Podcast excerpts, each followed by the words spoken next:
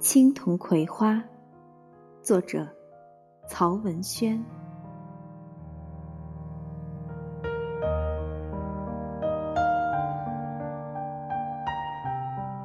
第一章：小木船。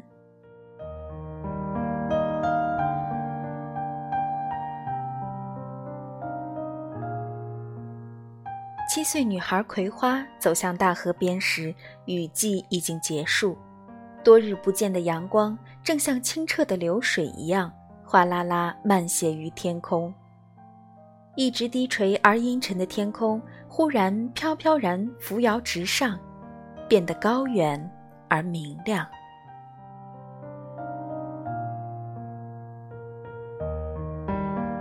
草是潮湿的，花儿是潮湿的，风车是潮湿的，房屋是潮湿的。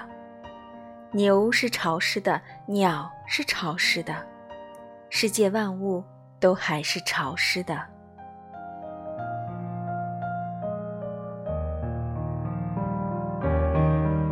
葵花穿过潮湿的空气，不一会儿，从头到脚都潮湿了。它的头发本来就不浓密，潮湿后薄薄的粘在头皮上，人显得更清瘦。而那张有点苍白的小脸，因为潮湿，倒显得比往日要有生气。一路的草叶叶挂着水珠，他的裤管很快就被打湿了。路很泥泞，他的鞋几次被粘住后，索性脱下，一手抓了一只，光着脚丫子，走在凉丝丝的烂泥里。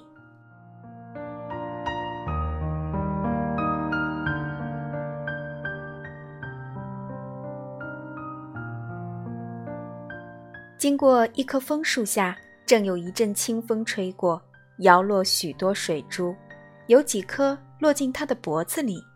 他一激灵，不禁缩起脖子，然后扬起面孔，朝头上的枝叶望去。只见那叶子一片片皆被连日的雨水洗得一尘不染，油亮亮的，让人心里很喜欢。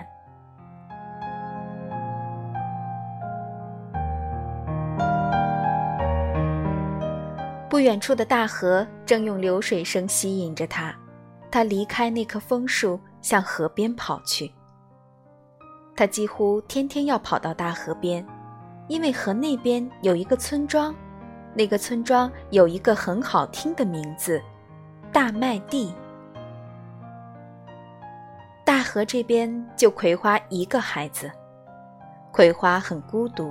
是那种一只鸟拥有万里天空，却看不见另外任何一只鸟的孤独。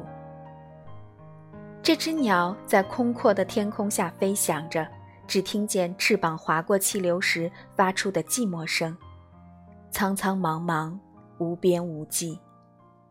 各种形状的云彩浮动在它的四周，有时天空干脆光光溜溜，没有一丝痕迹，像巨大的青石板。实在寂寞时，它偶尔会鸣叫一声，但这鸣叫声直衬的天空更加的空阔，他的心更加的孤寂。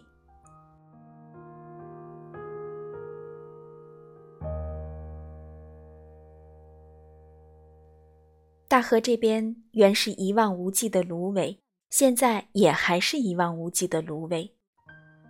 那年的春天，一群白鹭受了惊动。从安静了无数个世纪的芦苇丛中呼啦啦飞起，然后在芦荡的上空盘旋，直盘旋到大麦地的上空，嘎嘎鸣叫，仿佛在告诉大麦地人什么。他们没有再从他们飞起的地方落下去，因为那里有人，许多人。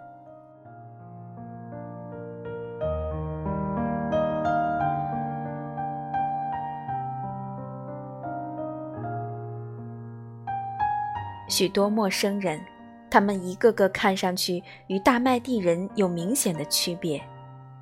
他们是城里人，他们要在这里盖房子、开荒种地、挖塘养鱼。他们唱着歌，唱着城里人唱的歌，用城里的唱法唱，歌声嘹亮，唱的大麦地人一个个竖起耳朵来听。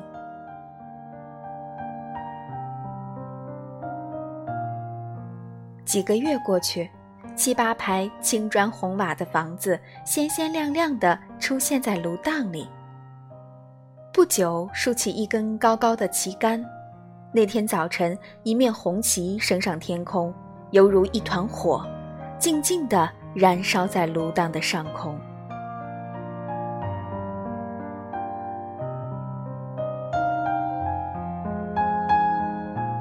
这些人与大麦地人似乎有联系，似乎又没有联系，像另外一种品种的鸟群，不知从什么地方落脚到这里。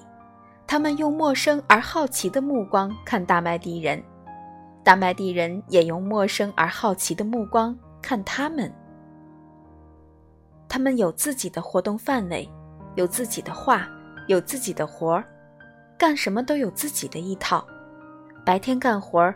夜晚开会，都到深夜了，大麦地人还能远远地看到这里依然亮着灯光，四周一片黑暗。这些灯光星星点点，像江上、海上的渔火，很神秘。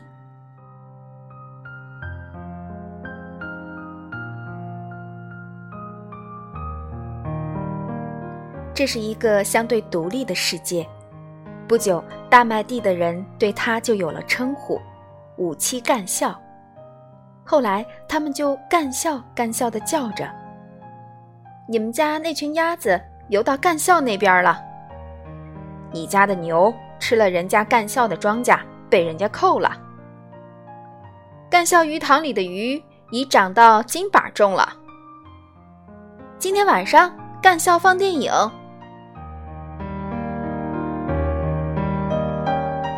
那时，在这片方圆三百里的芦荡地区，有好几所干校。那些人都来自于一些大城市，有些大城市甚至离这里很远。也不全都是干部，还有作家、艺术家，他们主要是劳动。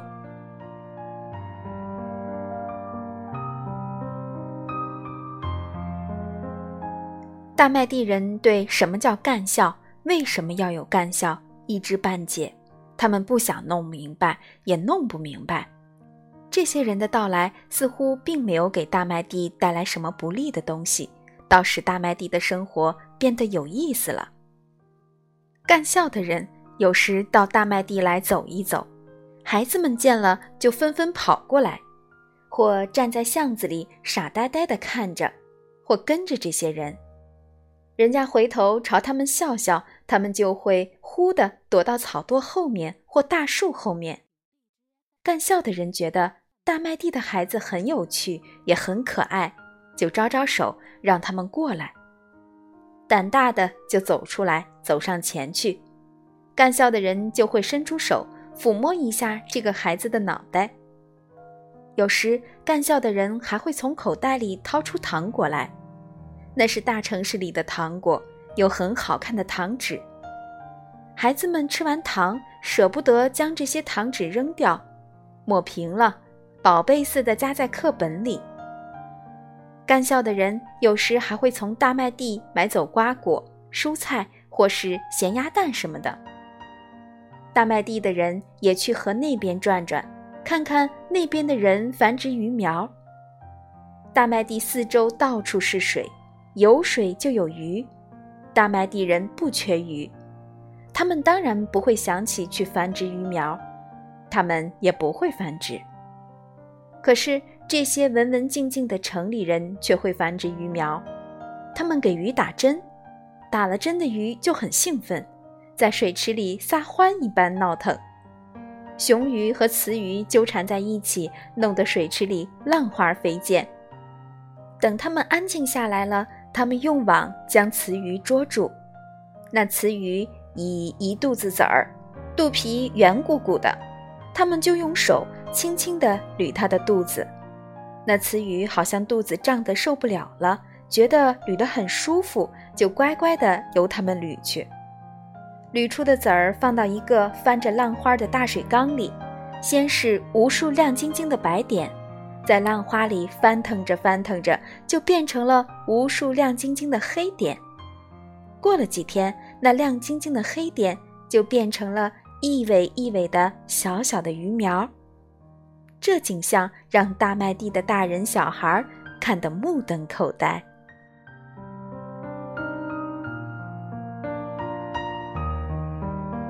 在大麦地人的心目中，干校的人是一些懂魔法的人。干校让大麦地的孩子们感到好奇，还因为干校有一个小女孩，他们全都知道她的名字——葵花。